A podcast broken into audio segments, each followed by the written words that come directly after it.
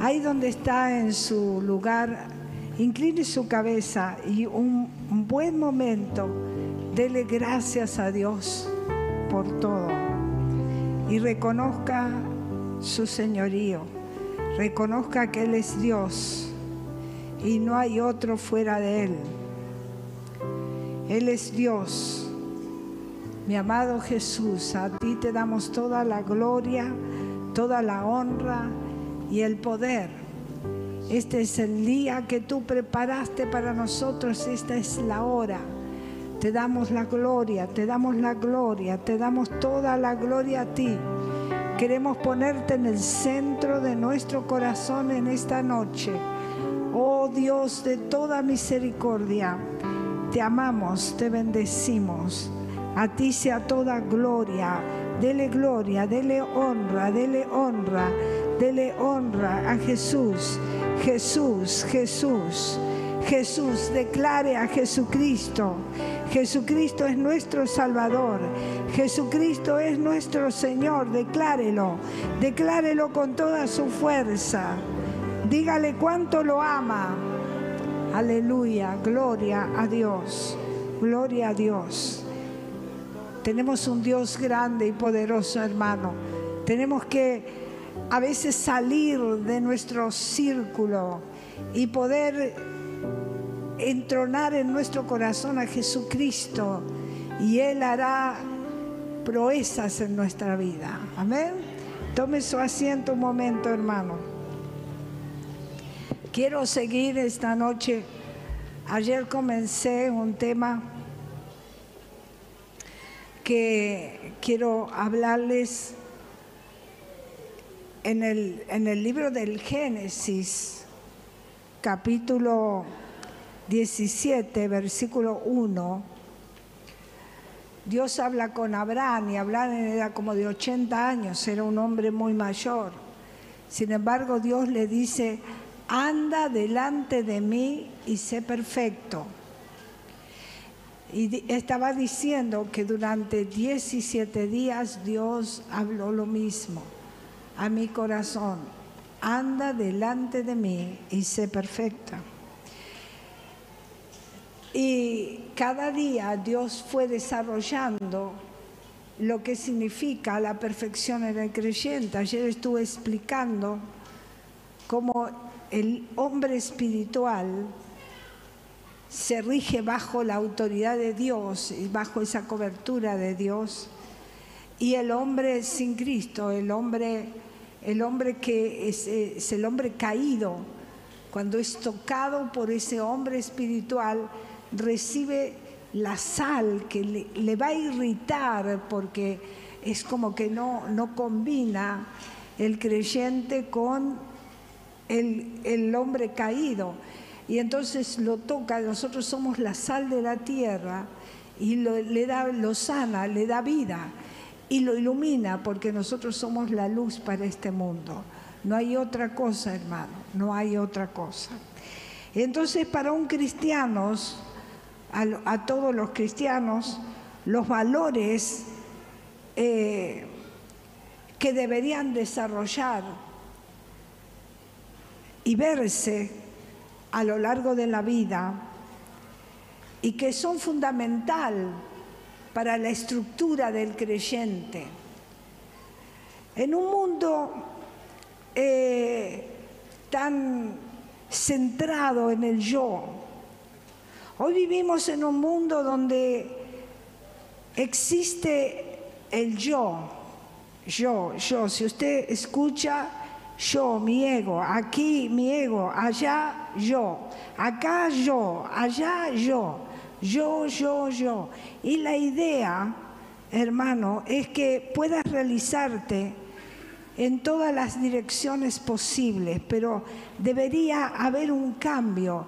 En vez de, de expresar qué pueden hacer por mí, usted muy rara vez va a escuchar qué puedo hacer yo por ti. Y este, estos conceptos que voy a desarrollar son fundamentales. Cuando hablamos de fundamentales, habla de fundamento. en la vida del creyente. ¿Sabe que hay tres, tres aspectos que yo quiero desarrollar en esta noche que tiene que ver con esa perfección de Dios? Uno es misericordia. Primero es perdón, luego misericordia y luego caridad.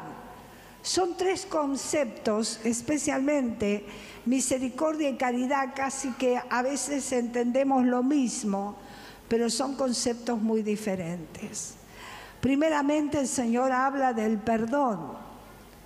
El perdón. El perdón tiene que ver con la, persona de Jesucristo. La obra en la cruz de Cristo obró para nosotros la salvación y lo obró a través del perdón. Cuando estudiamos el Padre Nuestro, decimos, Padre, perdona nuestros pecados.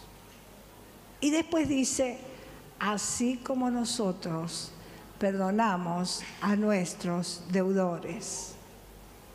Y sabe que el perdón comienza en la obra de Cristo. Porque si nosotros queremos desarrollar perdón en nuestra vida natural, vamos a fracasar. Nunca podremos llegar a ese perdón, a esa estatura, a esa plenitud del perdón de Cristo en nuestra vida. No hay cómo. Porque el hombre caído, como insisto, ayer hice las dos figuras, el hombre caído nunca puede desarrollar perdón en su vida. La escritura dice que el hombre caído tiene un corazón perverso. El hombre sin Dios, el hombre que se revela a todo lo que es Dios, tiene un corazón perverso. Nos cuesta mucho pensar en esta expresión tan dura, pero la escritura habla de esto. La perversidad del corazón del hombre sin Dios es sin fin, es horrenda, es terrible. Nosotros no alcanzamos a dimensionar la perversidad del corazón del hombre sin Dios. Pero la realidad es que cuando nos venimos a Cristo, cuando alguien nos predicó, cuando escuchamos el mensaje, aceptamos a Cristo por la fe en el corazón, primer em, ah, momento fundamental en la vida del creyente. Aceptar a Cristo quiere decir acepto su obra en la cruz por mí. Y la obra de Cristo es que Él murió por nuestros pecados. Él nos libró de la muerte eterna. No tenemos dimensión de esta realidad, hermanos. Pero eso es lo que el Señor hace cuando aceptamos a Cristo por la fe en nuestro corazón. La Escritura dice, he aquí somos hechos nuevas criaturas. Somos nuevos. Venimos a ser una nueva criatura. Es que volvemos como, como digo, como, a estar en el, en el vientre de Dios y nacer. Tenemos todo ese trabajo de parto hasta venir a la vida, la vida del Espíritu. Por eso decimos, venimos a ser ese hombre espiritual. De tal manera, hermanos, que cuando aceptamos a Cristo, por la fe en, nuestro corazón y le decimos, Señor, yo acepto la obra que tú has hecho en la cruz por mí. Yo creo que moriste por mis pecados. Yo soy un pecador, Señor, y te recibo en mi vida y recibo tu obra en mi vida. La obra dice que es completa cuando viene a nuestra vida. El Señor Jesús dijo, consumado es. Esa expresión del Señor Jesús te habla de que ahora si tú aceptas a Cristo por la fe en el corazón, ha sido consumado, se ha pagado tu deuda. Si estás en ese hombre caído, estás en deuda, estás, siendo un hombre deudor, porque sos un pecador. Pero cuando venimos a Cristo, nuestra deuda ha sido paga por la obra poderosa del Señor Jesús en la cruz. Y recibo el perdón de mis pecados. Ahora decimos esa sangre vertida en la cruz de Cristo, en la cruz, esa sangre vertida de Cristo limpió mis pecados. El tema de la limpieza por la sangre es sumamente interesante.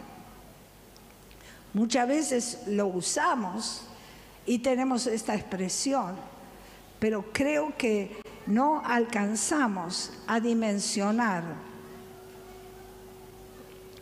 lo que significa la sangre. El Antiguo Testamento es un, es una, un recorrido, es una figura de la obra de Cristo. Y es interesante porque tenían que poner en el sacrificio a los animales tenían que lavar por dentro las vísceras de ese animal. Tenían que ser limpio completamente y luego ponerlo al fuego. Y así esa ofrenda era grata a Dios. Tenían que ser unos animales especiales. Cuando hablamos de la sangre de Cristo, Cristo obra el perdón de nuestros pecados y es lo que tiene que ver con lo visceral nuestro. Él viene como a lavar nuestras vísceras, visceral, o sea, nuestro yo, viene a limpiar, viene a transformar ese yo que somos. Sin embargo, estamos en un mundo donde está centrado en el yo. Entonces, solo el hombre espiritual puede tocar al hombre sin Dios, al hombre pecador, al hombre caído y bendecirlo, porque sus vísceras han sido lavadas por la sangre del cordero y vino a ser esa nueva criatura completamente limpia por dentro y por fuera, transformada por la sangre de Jesús. Cuando usted acepta entonces el perdón de Dios, fluye desde sus vísceras el perdón de Dios. Y recién ahí, realmente, usted tendrá la capacidad de perdonar a aquel que le ha dañado. Con perdón de Dios, no con su perdón, con el perdón de Dios. Pero el perdón no termina allí.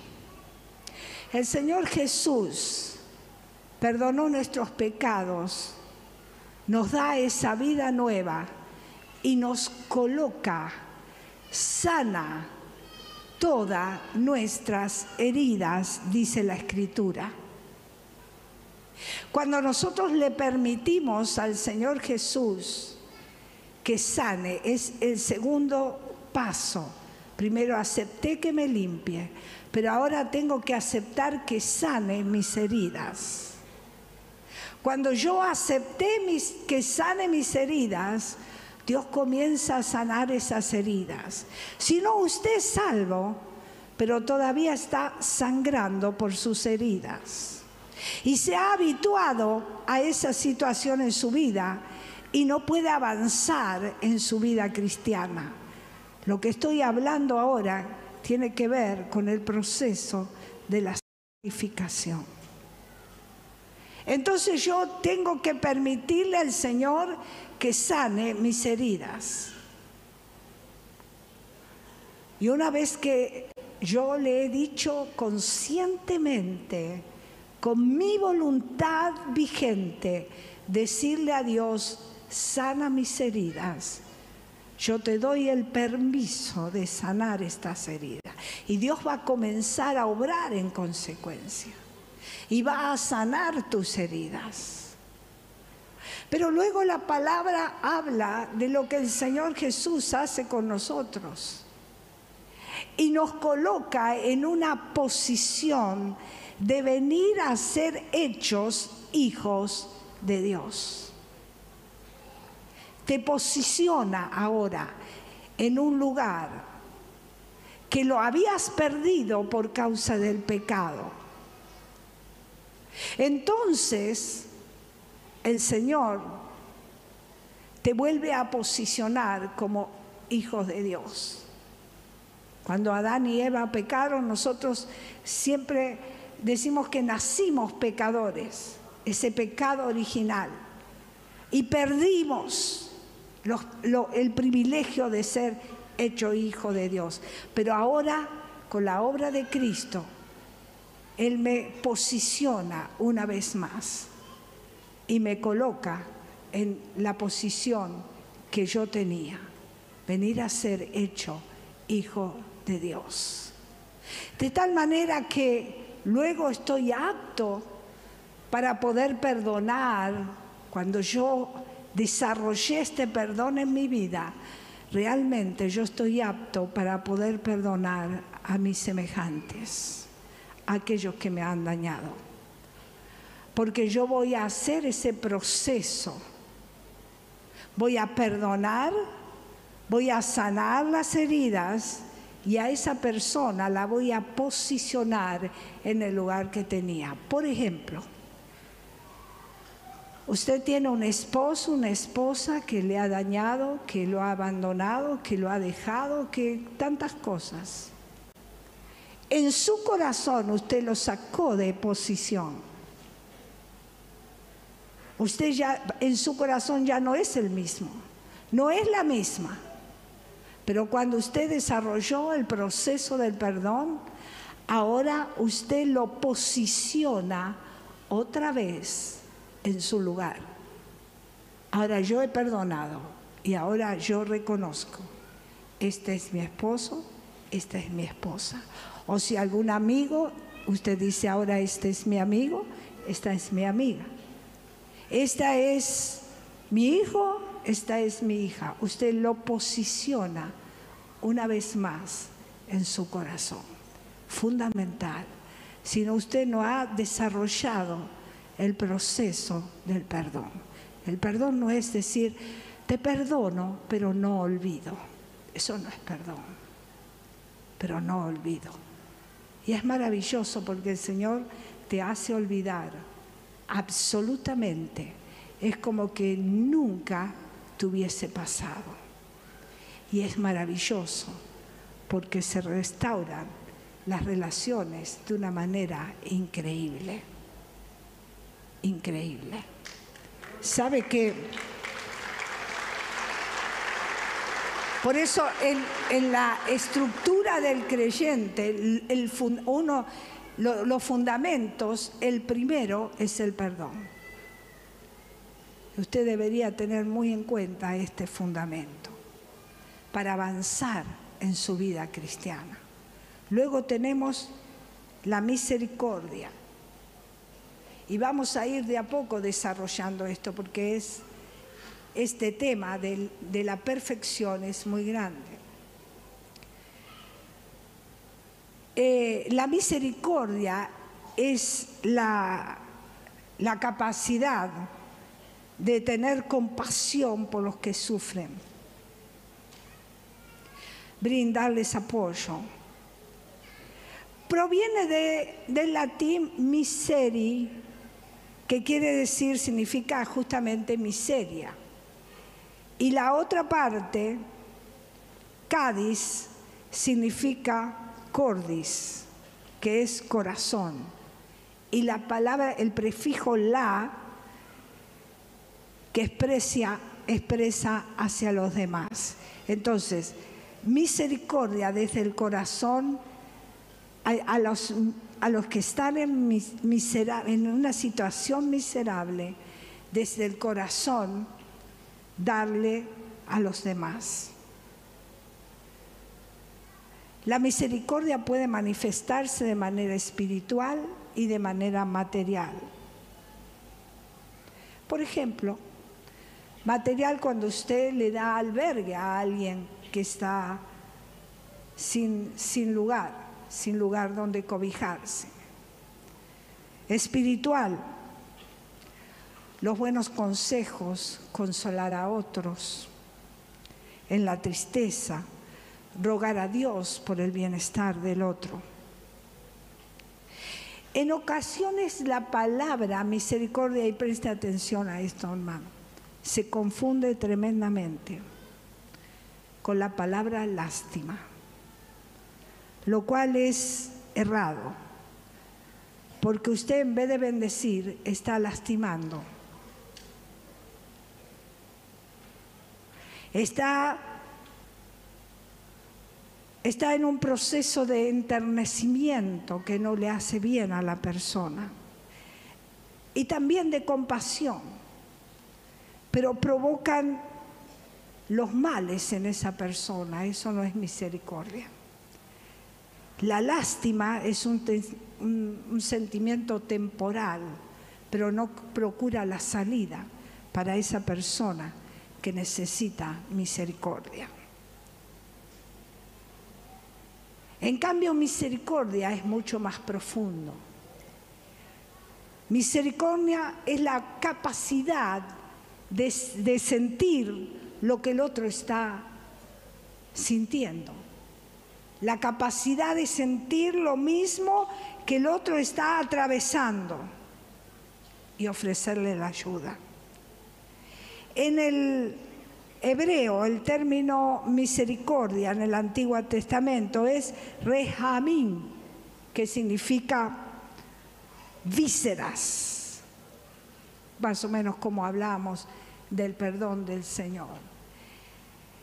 En un sentido figurativo expresa un sentimiento íntimo y profundo por ese que está sufriendo es como que está ligado a esa persona. Eh, la misericordia es un sentido de vida. Estoy mi vida por el otro. Es una acción eh, de interacción con el otro. Como por ejemplo, obrar bien, creer en Dios, tener la oración por esa persona, acompañarlo a esa persona. En el Evangelio según San Lucas, el, capítulo 16, eh, del 25 al 37, se desarrolla ahí la misericordia. Y voy a ir terminando en esta noche. El Evangelio según San Lucas, capítulo 10. Mire el Evangelio según San Lucas, capítulo 10. Estamos hablando de misericordia. 10 de Lucas, capítulo 10. Mire allí. Del 25 al 37. Dice, y aquí un intérprete de la ley se levantó y dijo para probarle, Maestro, ¿haciendo qué cosa heredaré la vida eterna? Él le dijo, ¿qué está escrito en la ley? ¿Cómo lees? Aquel respondiendo dijo, amarás al Señor tu Dios con toda tu corazón, con toda tu alma, con toda tu fuerza, con toda tu mente y a tu prójimo como a ti mismo. Amarás al Señor tu Dios con todo tu ser, tus vísceras, y a tu prójimo en estas condiciones. Y le dijo, bien has respondido, haz esto y vivirás. Pero él queriendo justificarse a sí mismo, dijo a Jesús, ¿y quién es mi prójimo? Pero ¿a quién tengo que tener en cuenta como mi prójimo? Y le dice Jesús, un hombre descendía de Jerusalén a Jericó y cayó en manos de ladrones, los cuales le despojaron e hiriéndole se fueron dejándolo medio muerto. Y acá le cuenta un, un cuentito. Aconteció que descendió un sacerdote por aquel camino y viéndole pasó de largo. Asimismo un levita un maestro, un coordinador, un supervisor, un pastor. Llegando cerca de aquel lugar y viéndole, pasó de largo. Pero un samaritano que iba de camino vino cerca de él y viéndole fue movido a misericordia. ¿Ve qué dice? La diferencia fue movido a misericordia y acercándose vendió, vendó sus heridas, echándole aceite y vino y poniéndole en su cabalgadura, lo llevó al mesón y cuidó de él. Y, otro día al partir sacó dos denarios y los dio eh, eh, al mesonero y le dijo, cuídamele y todo lo que gaste de más yo te lo pagaré cuando regrese. ¿Quién pues de estos tres te parece que fue el prójimo del que cayó en mano de los ladrones? Qué bueno para analizar la palabra misericordia. Misericordia es sentir lo que ese otro está viviendo. Eso es misericordia. No es lástima, no es compasión, misericordia es, yo lo siento en mi propio ser, el dolor del otro. No es que hago bien un rato, pero después yo hago la mía. Total, yo después vuelvo a mi casa y no, ya está, ya lo fui a visitar al hospital, que no está mal. Le oré, le oré y se sanó, le oré. ¿Cómo nos gusta eso, hermano? No digo que no ore, pero no ponga eso misericordia porque no es el concepto de misericordia. Misericordia es cuando tus vísceras están comprometidas con el dolor del otro. Y por último, caridad. Es aquel que obra desinteresadamente en favor del prójimo sin esperar nada. Es la diferencia con la misericordia. La caridad es algo que usted va a realizar concretamente y sabe que esa persona no le puede devolver absolutamente nada, ni siquiera cariño, ni siquiera un gracias, ni siquiera que lo tenga usted en cuenta. Caridad es ese que da desinteresadamente. La Biblia habla sobre la caridad y dice, la caridad o el amor es sufrido, es benigno, no tiene envidia, no es jactancioso. Eso es caridad. Primera Corintios capítulo 13. Entonces, en realidad la caridad se encuentra en el núcleo de, de la moral cristiana y se fundamenta en el amor de Dios. Porque eso es amor de Dios. Eso es caridad. Caridad va más allá de lo que usted puede imaginar le doy a alguien algo. Es algo que desinteresadamente yo estoy dando al otro, amor.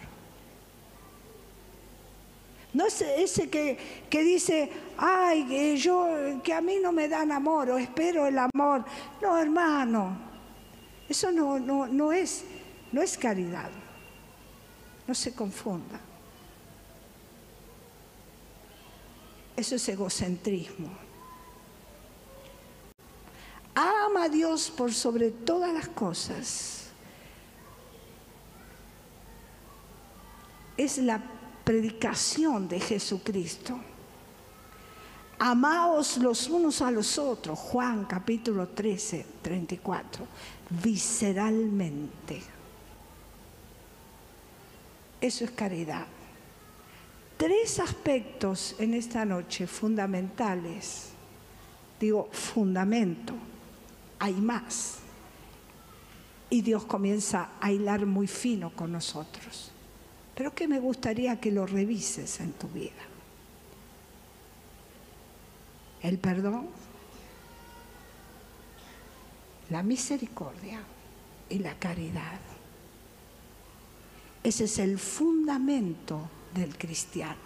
Y es ese cristiano bajo el techo de Dios sin falta va a funcionar de esa manera porque no puede funcionar de otra manera, porque está en esa posición. Es diferente a aquel hombre caído que está bajo el sistema del mundo, que no tiene misericordia, que no tiene perdón y que no tiene caridad. Necesita de este que lo toque con perdón, con misericordia y caridad. Mas a Dios gracia que nos lleva siempre de victoria en victoria en Cristo Jesús. Amén. Póngase de pie. Este es el día que el Señor preparó para nosotros. Me gustaría que usted comience a pensar más en Cristo y menos en usted. Que empiece a poner a Cristo en el centro de su corazón, porque Cristo viene pronto. Y las cosas de este mundo dejarán de ser.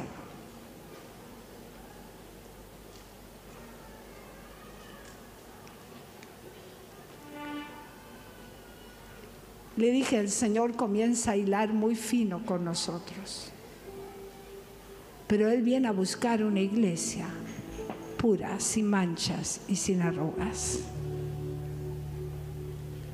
Tenemos que llenarnos de la palabra de Dios.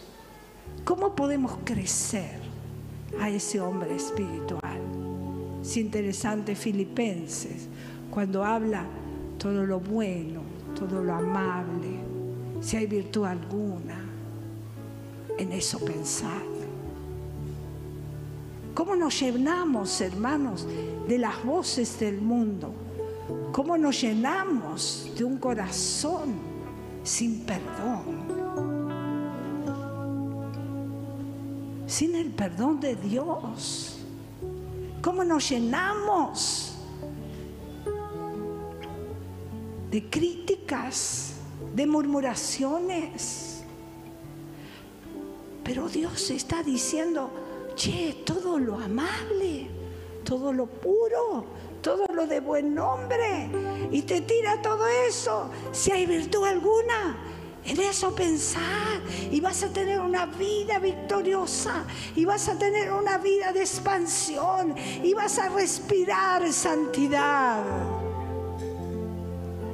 Y qué bien hace, hermano, a la vida. Te da victoria y claro que vas de poder en poder y de gloria en gloria, porque en este lugar es imposible ir de otra manera. Cuando estás bajo esa autoridad de Dios, vas a ir en poder en poder, de gloria en gloria, de victoria en victoria. Piensa más y trabaja más en tu relación con Dios que mirar a los costados, hermano, y que mirarte a vos mismo. ¿Qué me hacen? ¿Qué me dan? ¿Qué no me dan? ¿Por qué no empiezas a decir, ¿qué puedo dar yo, Señor?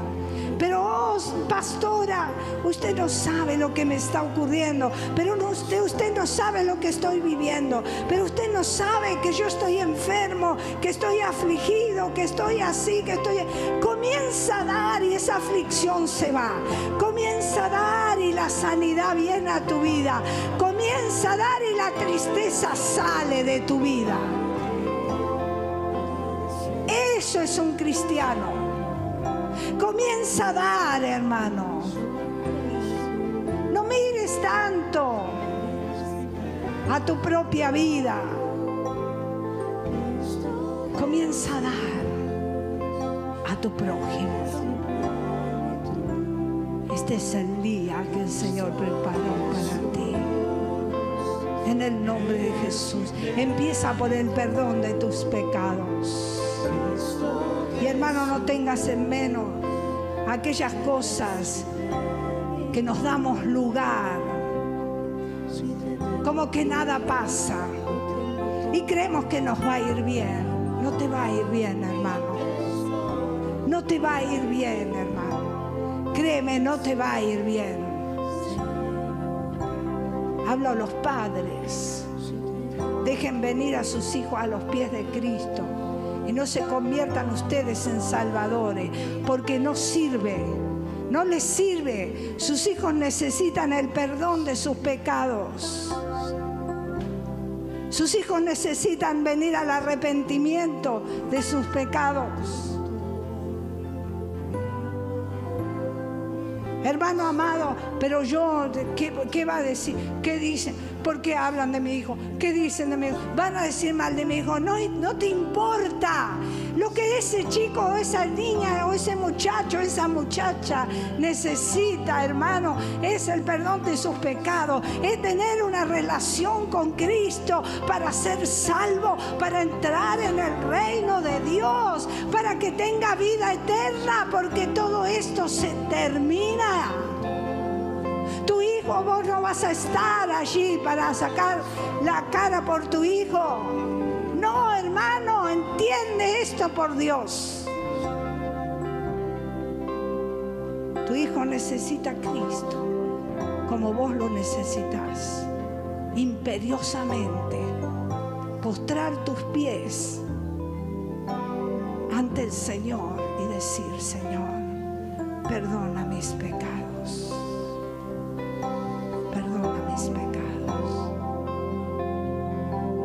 Dile a Dios ahí donde está, perdona mis pecados. Lávame, lávame, santifícame, Señor. Purifícame. Que mis oídos se llenen de la palabra, que mi se llene de la palabra, que mi corazón se llene de la palabra. Ayúdame, Señor. Dame las fuerzas para venir a ti en esta noche. Oh Dios de toda misericordia, de toda verdad, vengo a ti, vengo a ti, Señor.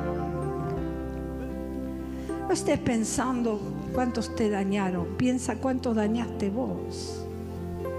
¿Cuánto dañaste vos?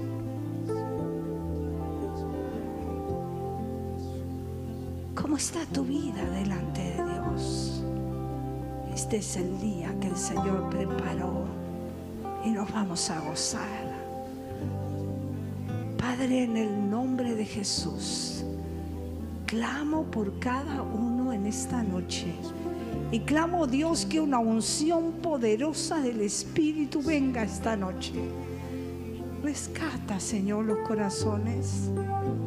Rescata, Dios Salva, Dios.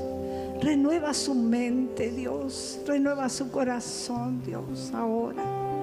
Ahora, Dios, tócale. Tócale. Tócale con poder. Tócale ahora. Tócale ahora con poder. Ahora, Dios. Ahora, tócale con poder. sean salvos y libres en esta noche. En el nombre del Padre, del Hijo y del Espíritu Santo. Amén.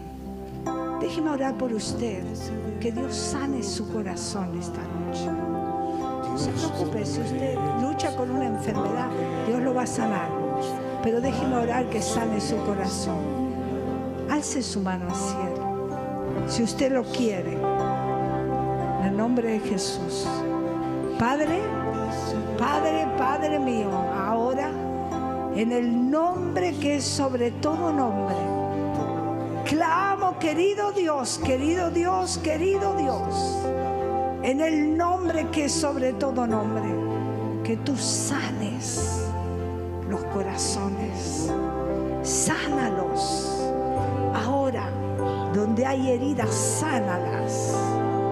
Sana, Padre, en el poderoso nombre de Jesús y acepten tu perdón, Padre, en esta noche. En el nombre del Padre, en el nombre del Hijo y del Espíritu Santo. Amén, amén.